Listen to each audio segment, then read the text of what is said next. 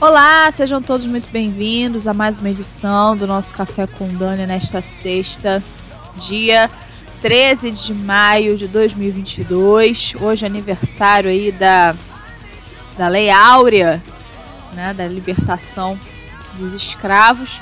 Mas hoje eu quero falar com vocês de um outro tipo de escravidão.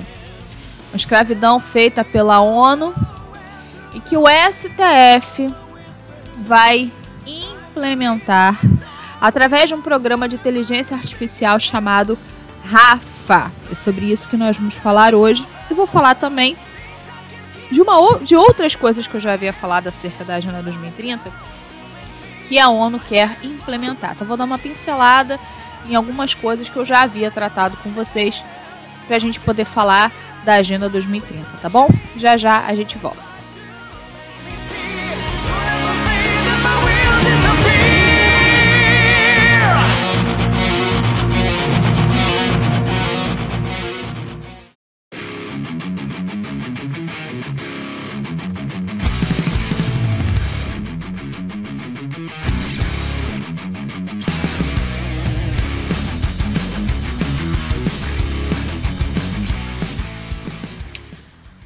Muito bem, pessoal, estamos de volta com o nosso Café com Dani.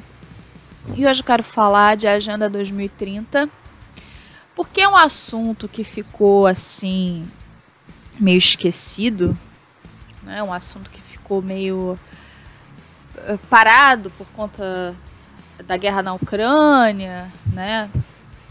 Como as pessoas voltaram a ter liberdade, as pessoas priorizaram fazer compras, ir a shopping, passear, e não estão muito afim de saber dessas coisas, na né? Agenda 2030 da ONU, por exemplo.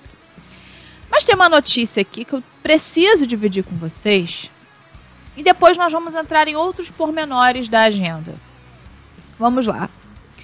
Essa matéria está no site Portal do Magistrado e diz o seguinte: STF lança Rafa ferramenta de inteligência artificial para classificar ações na Agenda 2030 da ONU.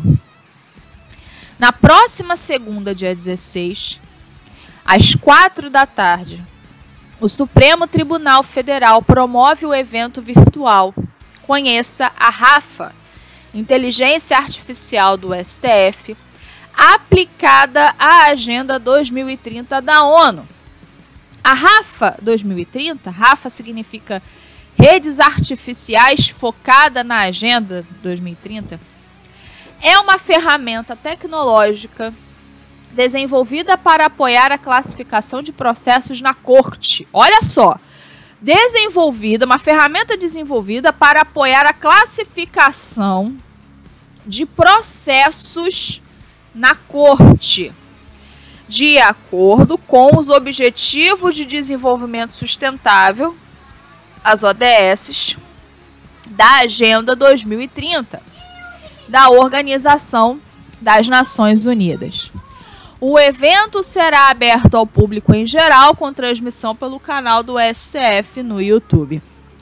Por meio das redes neurais, com comparação semântica, a RAFA 2030 auxilia magistrados e servidores na identificação dos ODS em textos de acórdãos ou petições iniciais em processos do STF. Vou ler de novo.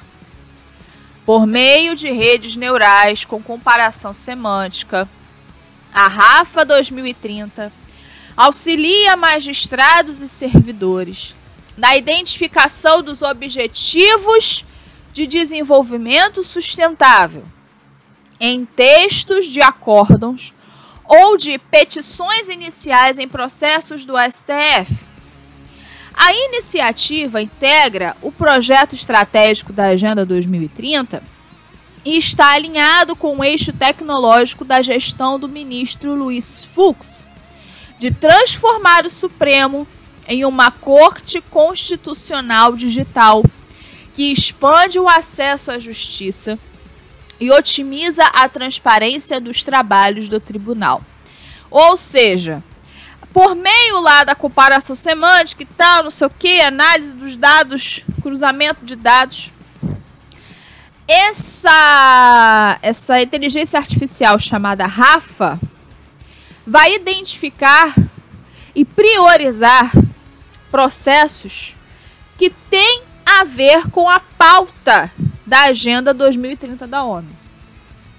Ou seja, a prioridade do processo não vai ser aquela pessoa doente que precisa de um remédio que custa muito caro. Isso aí não vai ser mais prioridade do tribunal.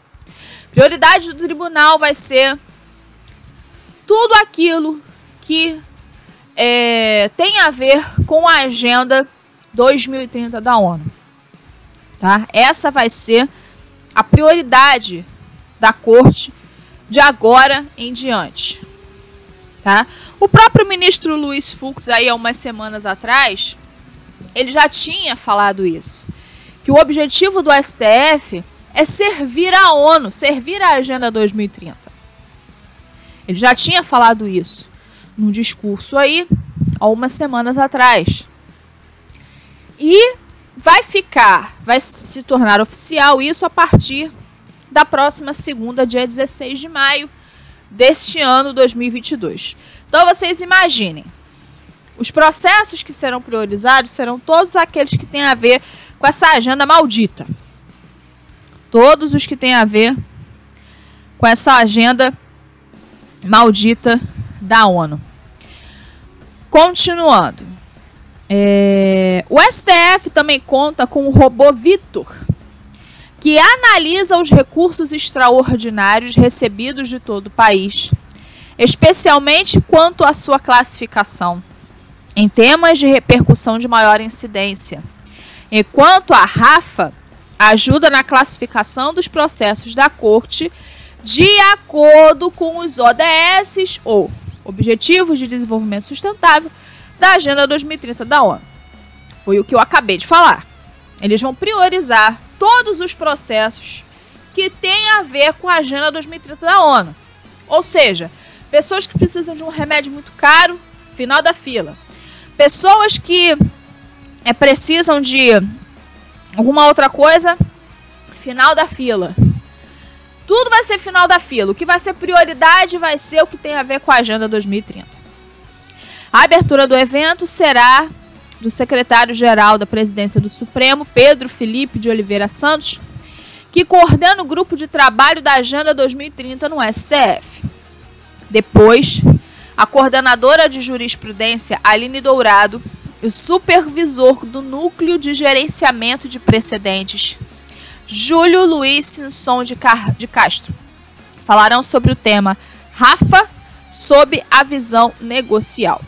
Em seguida, a coordenadora do Escritório de Gestão de Estratégia do STF, Pamela Edokawa, e o assessor da Secretaria de Gestão Estratégica, Euler Rodrigues de Alencar, apresentaram a ferramenta. Valmes Zeviani, professor da Universidade Federal do Paraná, abordará a importância do uso de inteligência artificial.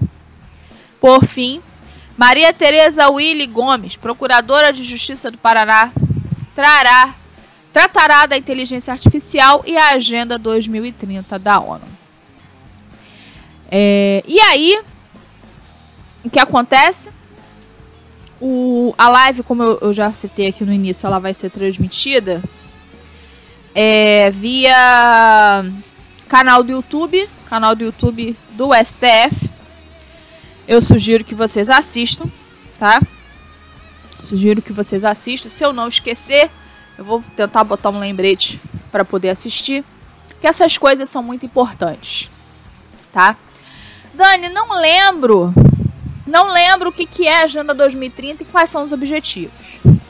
Vou, vamos dar um refresco aqui na memória, tá?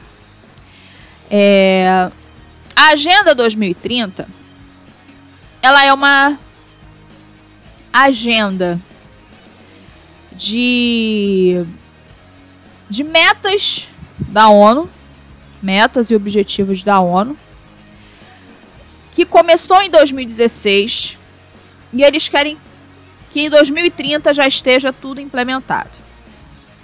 Vamos lá, são 17 tópicos, tá? Vamos lá. As metas são as seguintes: acabar com a pobreza em todas as suas formas e em todos os lugares. Acabar com a fome, alcançar a segurança alimentar, melhorar a nutrição e promover a agricultura sustentável. Assegurar uma vida saudável e promover o bem-estar para todos em todas as idades. Garantir educação inclusiva e equitativa de qualidade e promover oportunidades de aprendizagem ao longo da vida para todos. Alcançar a igualdade de gênero e empoderar todas as mulheres e meninas. Garantir a disponibilidade e gestão sustentável de água e saneamento para todos. Garantir o acesso à energia acessível, confiável, sustentável e moderna para todos. Promover o crescimento econômico sustentado, inclusivo e sustentável. Emprego pleno e produtivo e trabalho decente para todos. Construir infraestrutura resiliente. Promover a industrialização inclusiva e sustentável e fomentar a inovação reduzir a desigualdade dentro e entre países, tornar cidades e assentamentos humanos inclusivos, seguros, resilientes e sustentáveis. Garantir padrões sustentáveis de consumo e produção. Tomar medidas urgentes para combater as mudanças climáticas e seus impactos Conservar e usar de forma sustentável os oceanos, mares e recursos marinhos para o desenvolvimento sustentável. Proteger, restaurar e promover o uso sustentável dos ecossistemas terrestres, gerir de forma sustentável as florestas, combater a desertificação e deter e reverter a degradação da terra e deter a perda de biodiversidade. Promover sociedades pacíficas e inclusivas para o desenvolvimento sustentável. Promover o acesso à justiça para todos. E construir instituições eficazes, responsáveis e inclusivas em todos os níveis. E no final, fortalecer os meios de implementação e revitalizar a parceria global para o desenvolvimento sustentável. Então, tudo que eles falam aqui nos objetivos é com relação à sustentabilidade. Basicamente é isso: sustentabilidade gênero, sustentabilidade ecossistema, sustentabilidade não sei o que, sustentabilidade e acabar com a pobreza. O tempo todo eles voltam na palavra sustentável, sustentabilidade. O tempo todo eles voltam nessa expressão. Mas o objetivo real da Agenda 2030 da ONU é cercear a liberdade, é promover a exclusão. Sim, vou ler para vocês. Esse é o objetivo real. Na real é esse: promover a exclusão, promover a desigualdade. É isso que eles querem. Vamos ler aqui primeiro. Eu vou ler aqui primeiro algumas algumas matérias de alguns projetos que estão se incluindo na, nesse, nessa Agenda 2030 da ONU. A primeira matéria é do site MSN diz assim: Por mais negros na liderança. Essa matéria foi postada hoje, tá? Dia 13 de maio. Como uma das sete iniciativas do programa Ambição 2030, movimento de aceleração da Agenda 2030 da ONU, o Pacto Global da ONU Brasil realiza o movimento Raça é Prioridade. Então vamos lá. Eles falam na, lá no, no, na Agenda 2030 que eles querem promover igualdade. Né? Igualdade, equidade igualdade de oportunidade. Gente, desculpa, meu filho tá brincando aqui no fundo, tá? Vocês vão ficar ouvindo esse barulho mesmo, porque não adianta falar com ele, tá? Então, ignorem. Faço de conta que ele não tá aqui. tá? Então, vamos lá. Eles falam da questão da igualdade o tempo todo. Igualdade, equidade e tal, não sei o quê, papapá, papapá. Na, na real, não é isso. Na real, não é isso que acontece. Por quê?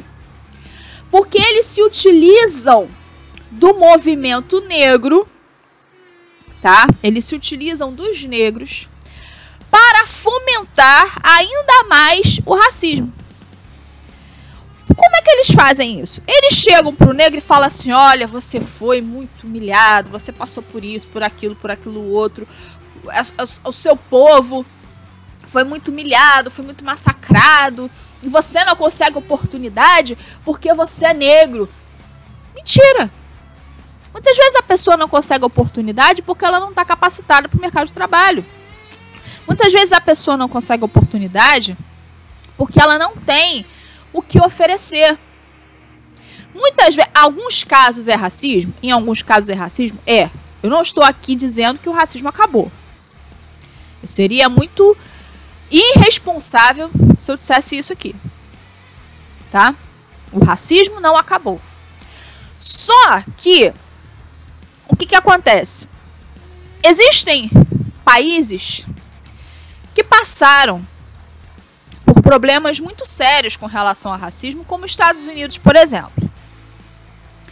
Aqui no Brasil, houve muita miscigenação, graças a Deus. Aqui houve muita miscigenação. Então todo mundo aqui no Brasil tem sangue negro, não é que seja um tantinho, mas tem. Então o cara brasileiro que é racista é um cara idiota. É um cara besta, um cara idiota, burro. Porque nem que seja um pouquinho de sangue negro ele tem. Aqui no Brasil houve muita miscigenação. E há até hoje. Graças a Deus por isso. Só que o que, que acontece? A ONU, ela pega essas fragilidades, esses problemas que aconteceram de forma local, tipo assim, racismo americano, né, racismo em determinados locais onde foi algo mais forte, e querem transformar isso num problema global. Eles querem transformar isso num problema de todo mundo. E aí todo mundo tem que pagar a conta. Todo mundo tem que pagar a conta por causa disso. Todo mundo sofre as consequências. E aí, qual é o que eu falei acerca de usar o movimento negro, de usar os negros, é o seguinte: eles pegam os negros, eles pegam o movimento negro, dizem a eles que eles até hoje são injustiçados e blá blá blá blá blá, e jogam esses negros contra os demais. E aí, esses negros que são cooptados são utilizados como massa de manobra. Essa galera passa a dizer o seguinte: que os, os negros são superiores, que os negros estão acima. Ah, porque a gente aqui só se relaciona entre a gente. Vocês já perceberam isso? Que hoje em dia, na verdade, isso sempre aconteceu, tá? Eu já dei exemplo aqui do episódio do Will Smith, né, do, da série Maluco no Pedaço, eu já, já, já, já dei esse, esse exemplo aqui, de um episódio em que a, a mãe do Will fica muito chateada porque uma das irmãs vai casar com um cara branco. Todo mundo se reúne lá na casa da Vivian e do Phil, porque uma das irmãs da Vivian vai se casar. Só que ninguém conhecia o noivo. Ninguém conhecia o noivo. E aí chega o cara branco. Chega o cara branco, todo mundo fica surpreso. Mas as irmãs, as outras irmãs chegam para essa, que eu não lembro o nome, e falam assim: Fulana, ele te faz feliz? Ele se importa com você? Ele se preocupa com você? Ele te faz feliz? Faz, irmãs. Então tá tudo certo, não tem problema. Vamos casar você vai ser muito feliz. Mas a mãe do Will fica com esse preconceito idiota. E ela chega a dizer uma frase racista, tá? Ela chega para a irmã e fala assim: tem muitos da nossa raça que são melhores. Olha só, isso é coisa que se diga. Tem muitos da nossa raça que são melhores. Se isso não é racismo, eu não sei mais o que é. Se isso não é racismo, eu não sei mais o que é, porque isso é racismo. Isso é racismo. A mãe do Will, inclusive, falou pra ele assim: você tá proibido de ir no casamento da sua tia. Ele, não. Que isso? Qual é o problema dela casar com ele? Não tem problema nenhum nisso.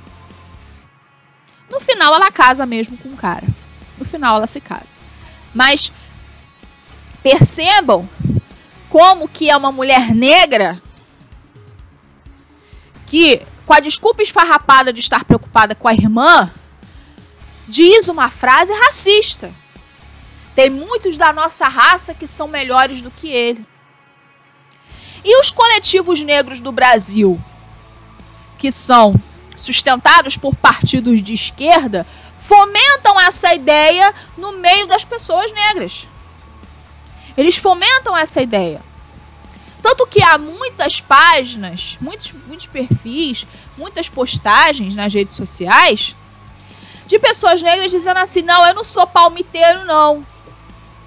E criticam os negros que namoram loiras, criticam negras que namoram caras brancos, ficam chateadas, falam que é traição da raça, é uma traição. Você está traindo a nossa raça. Você está traindo o nosso povo. Como assim, meu Deus? Então percebam que hoje em dia já não existe mais da forma que a esquerda diz, tá? Quero deixar isso muito claro. Da forma que a esquerda diz, não existe esse racismo de branco contra negro, do jeito que a esquerda propaga. Mas o que a esquerda está propagando é um racismo que é chamado de racismo reverso, mas é, é, é racismo de qualquer jeito, que é o racismo dos negros contra os demais. É isso que a esquerda fomenta no Brasil. E é isso que o Pacto Global da ONU Brasil está fomentando. Movimento raça é prioridade. Raça? Engraçado há muitas pessoas capazes, independente da cor e independente do sexo. Por que, que o nome do movimento não é. é vamos lá. É, é, capacitação é, é prioridade. Educação é prioridade. Emprego é prioridade. Por que, que o nome do movimento não é esse? Vejam bem aqui. O objetivo é ter mais de 1.500 empresas comprometidas em ter 50% de pessoas negras em posição de liderança. Ou seja, o cara não é capaz, mas porque a empresa assinou um pacto lá, assinou um papelzinho, o cara da empresa tem que colocar pessoas negras na liderança. Mesmo que essas pessoas não sejam capazes. Percebam como é desigualdade. Não é igualdade, não é equidade, como diz lá o documento. É desigualdade. É desigualdade. É desigualdade, não é igualdade. Não é meritocracia. Aliás, a esquerda também diz para as pessoas negras que não existe meritocracia. Existe sim. Existe sim, meritocracia existe. Trabalhe. Estude. Você acha que a Glória Maria chegou lá por causa de quê? Eu acho, eu, eu, eu fico, sabe, às vezes eu fico meio, meio chateada com essas coisas. Por quê? Porque o pessoal ignora determinadas personalidades. Por exemplo, a Glória Maria. A Glória Maria já era jornalista, né? Lá em 1900 e bolinha, lá em 1900 e lau, né? Ela já era jornalista, repórter de rua. Ela já era repórter de rua. E aí? Agora a Maria chegou lá por causa de quê? Vamos à próxima matéria, vamos lá. Edital do BNDES prevê financiamento híbrido em ações socioambientais. O Banco Nacional de Desenvolvimento Econômico e Social lançou um, edital para aprovar projetos e programas nas áreas de bioeconomia florestal, economia circular e desenvolvimento urbano. Segundo a instituição, trata-se da chamada pública, trata-se de chamada pública, desculpa, para uma solução financeira híbrida, conhecida internacionalmente como Blend Finance. O, o banco espera gerar o um impacto de pelo menos 400 milhões. O Blend envolve o uso estratégico de recursos filantrópicos. Recursos filantrópicos é recurso de quê? De ONG. Para mobilizar novos fluxos de capital privado. Segundo o BNDES, por buscar um equilíbrio entre risco e retorno de investimentos, este é um caminho que pode ajudar a destinar recursos para viabilizar a Agenda 2030 da ONU. Ou seja, vamos lá. O BNDES, desculpa, o BNDES vai injetar dinheiro. O BNDES vai injetar dinheiro em ONG para viabilizar a Agenda 2030 da ONU. É isso. BNDES vai injetar dinheiro em ONG para viabilizar a Agenda 2030 da ONU. Tá? É isso. No mais, é isso. Todos esses links, como eu sempre faço, estarão lá no nosso canal do Telegram, Café com Dani Oficial. Se você não é inscrito, se inscreva para que você possa ter acesso. E além disso, o podcast sempre chega lá em primeira mão. Matéria do R7. Azul, empresa azul, empresa aérea azul, adere à ONU Mulheres e estabelece metas de igualdade e empoderamento feminino. Em parceria com o Equidade é Prioridade, Gênero, companhia adere ao plano de ações e objetivos propostos pelas duas entidades, com um alcance de 50% no número de, número de mulheres em cargos de alta liderança até 2030. Eu vou ter que ler de novo o livro da Ana para mostrar por que, que mulheres não querem cargo de liderança. Eu vou ter que ler de novo, porque esse pessoal não entende, né? Por que, que mulheres não querem ter cargo de liderança? Não é que elas não possam, não é que elas não sejam capazes, nada disso tá? Nada disso, né? É, o negócio é que elas não querem. As mulheres não se interessam por isso, tá? Então eu quero ler aqui para vocês esse esse trecho do livro da Ana que fala sobre é, por que, que mulheres não querem muito cargo de liderança. Vamos lá.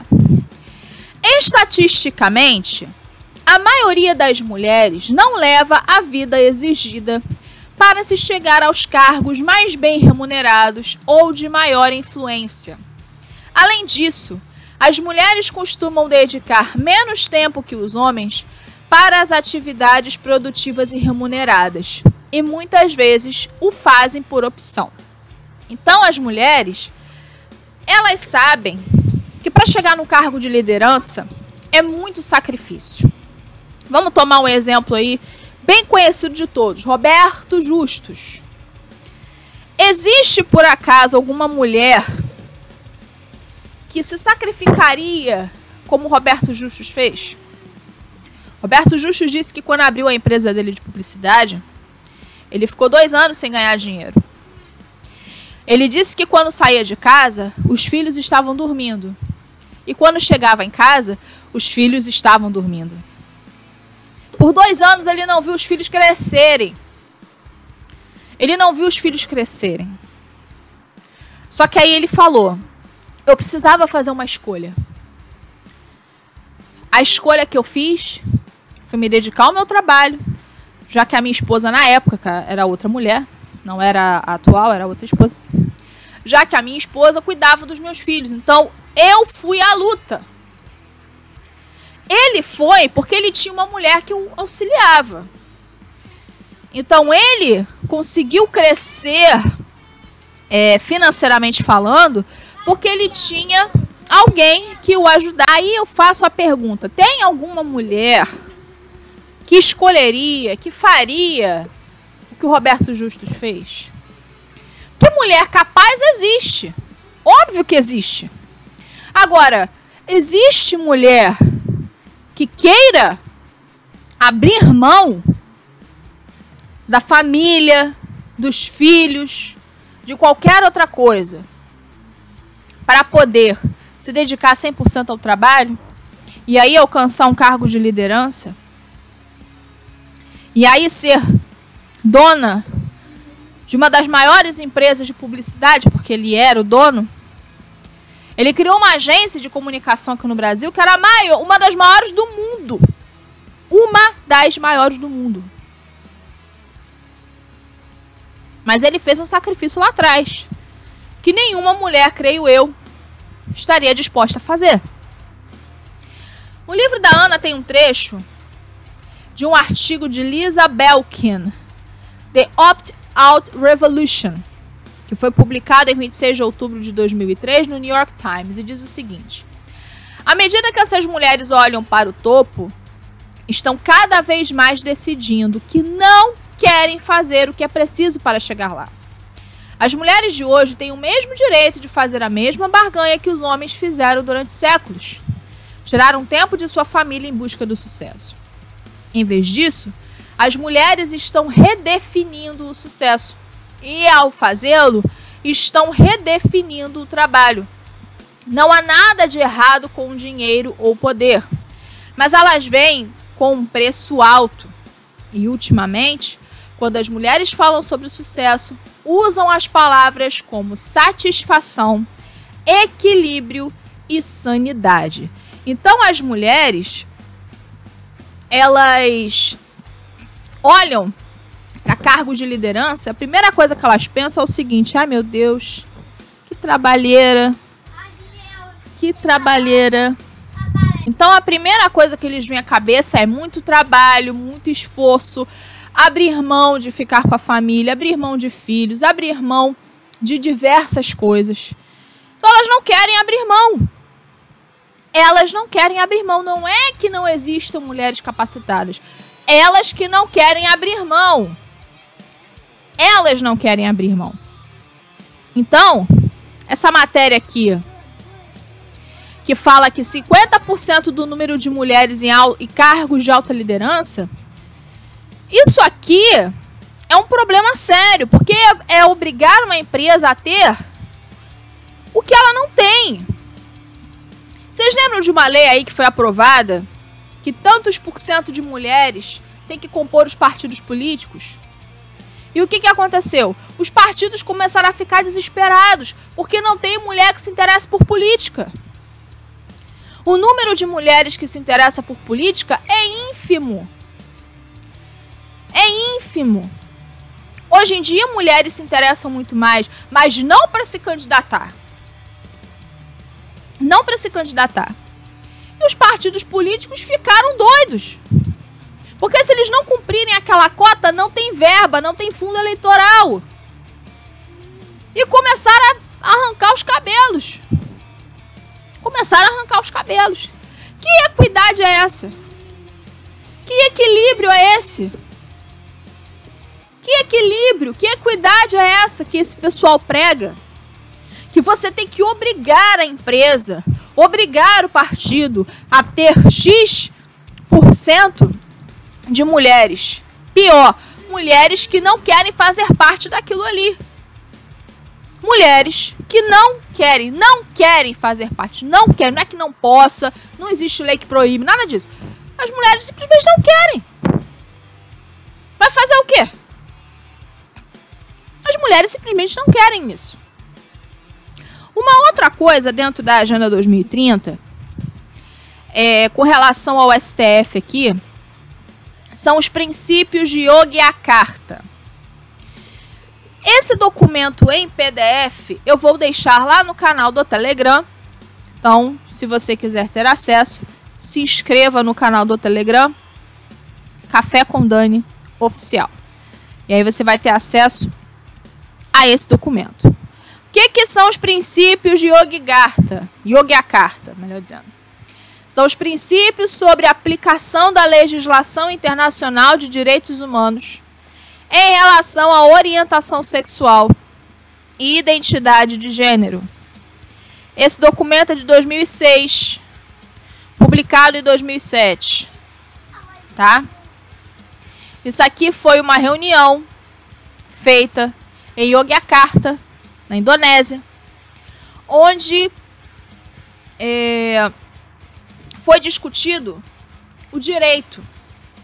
Ou seja, todos os departamentos jurídicos, todas as Supremas Cortes, todos os magistrados têm que seguir estes princípios para darem suas sentenças. Por isso que o Fux, há semanas atrás, ele disse que o STF está alinhado à Agenda 2030. Ele não pode sair desses princípios de Yogyakarta. Ele não pode sair desses princípios de Yogyakarta. Tá? Aí tem várias várias coisas aqui, né, vários princípios é, direito ao gozo universal dos direitos humanos, direito à igualdade e não discriminação, direito ao reconhecimento perante a lei, direito à privacidade, direito ao trabalho e blá blá blá. Vários direitos. São 29 princípios. Tá? São 29 princípios. E eu já li trechos que estão publicados no livro Gênero, Ferramentas de Desconstrução da Identidade. Eu já li é, esses trechos para vocês acerca desse documento. Mas quem quiser ler o documento, vai estar disponível lá no nosso canal do Telegram, tá bom? Café com Dani oficial. Aí, dentro desse documento, diz assim: entendendo a identidade de gênero como estando referida à experiência interna individual e profundamente sentida que cada pessoa tem em relação ao gênero, que pode ou não corresponder ao sexo atribuído no nascimento, incluindo-se aí o sentimento pessoal do corpo, que pode envolver por livre escolha modificação da aparência ou função corporal por meios médicos, cirúrgicos e outros.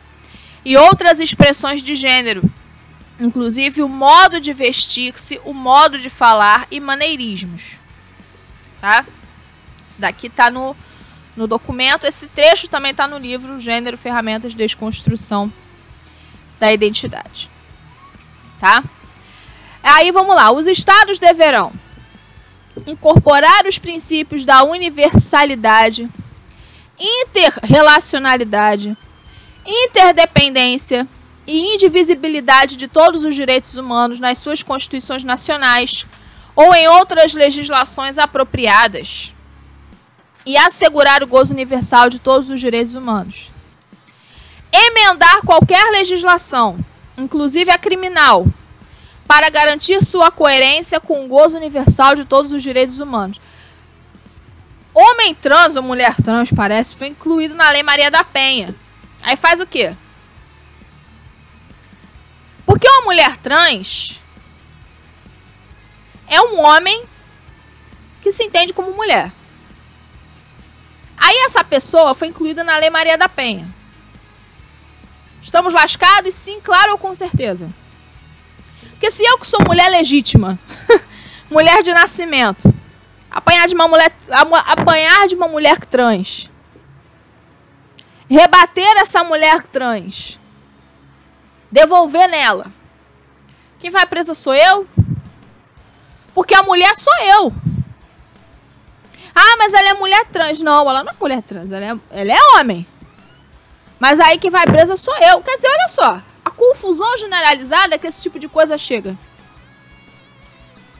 Percebam a confusão generalizada que esse tipo de coisa é, acomete dentro da, da, do judiciário? E isso está nos princípios de Yogyakarta. Tá? Implementar programas de educação e conscientização para promover e aprimorar o gozo pleno de todos os direitos humanos por todas as pessoas, não importando sua orientação sexual ou identidade de gênero.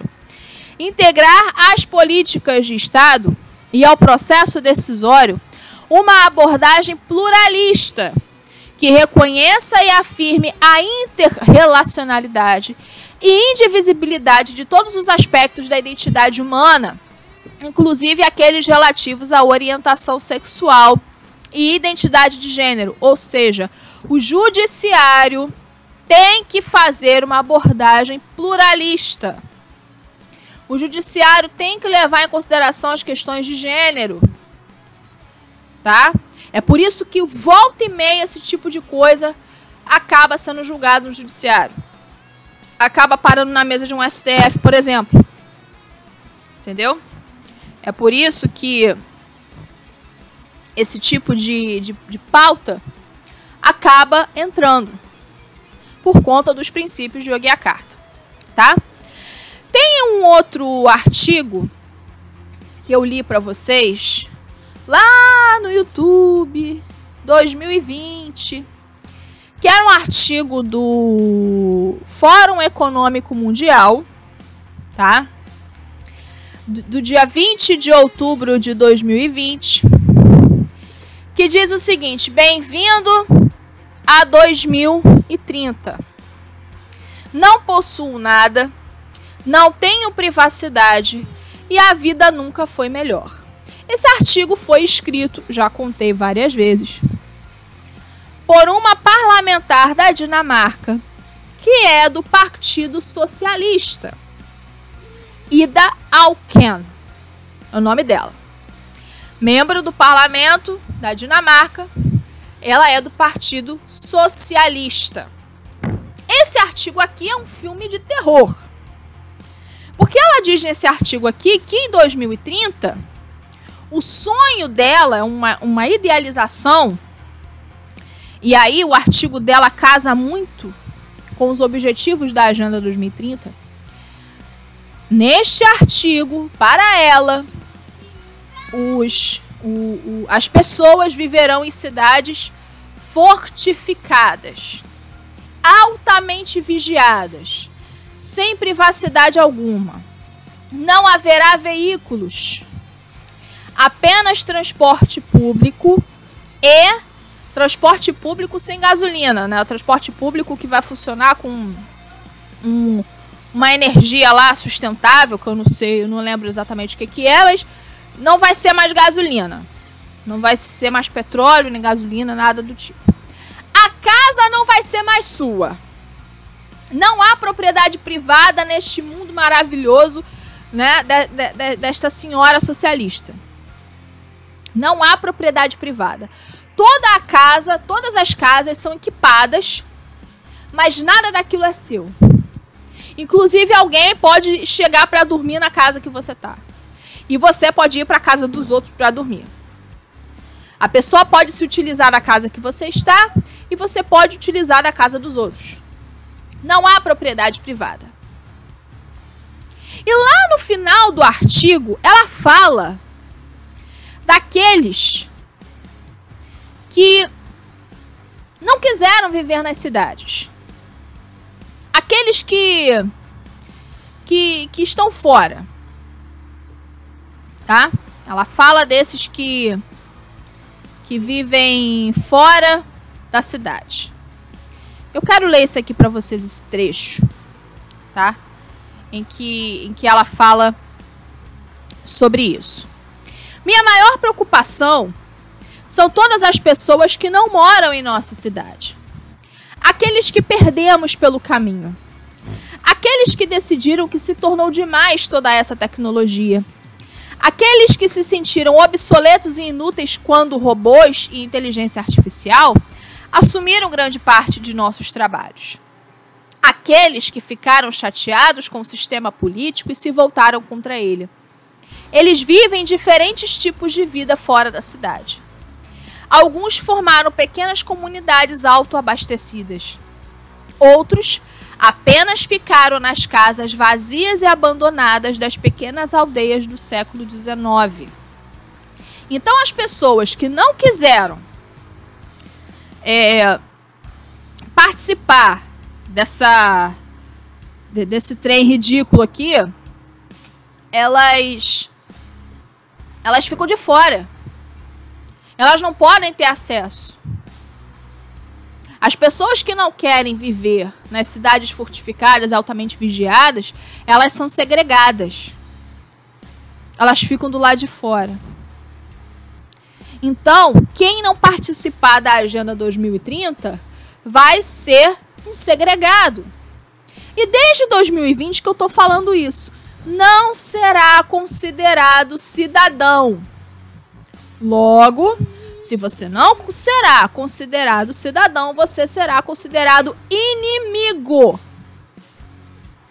Se você não for considerado cidadão humano, você será considerado inimigo. Se você for considerado inimigo, você não vai poder conviver. E o seu destino será afadado a morrer fora da cidade. Então percebam que a Agenda 2030, ela não é de inclusão, ela não é de igualdade, ela não é de equidade, ela não promove nada de bom. Ela só promove ideias da nova ordem mundial. Ela só promove ideias de segregação. Ela só promove tudo o que não presta. Tudo o que não presta é o que essa agenda 2030 promove. E ainda tem gente que defende isso, achar isso a coisa mais linda do mundo, a coisa mais maravilhosa do mundo. Eu digo a vocês aqui. Nós teremos problemas muito graves, muito sérios, à medida que as pautas da agenda forem sendo cumpridas. E aí vai ser muito difícil. Muito difícil. Muito difícil conviver. Vai ser muito difícil viver.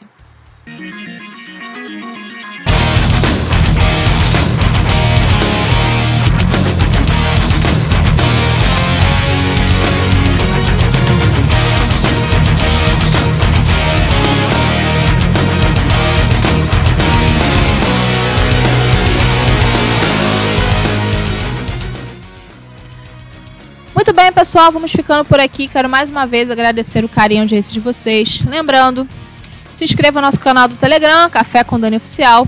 Lá o podcast sempre chega em primeira mão, além de conteúdos exclusivos, tá bom? Um abraço a todos, fique com Deus. Tchau, tchau.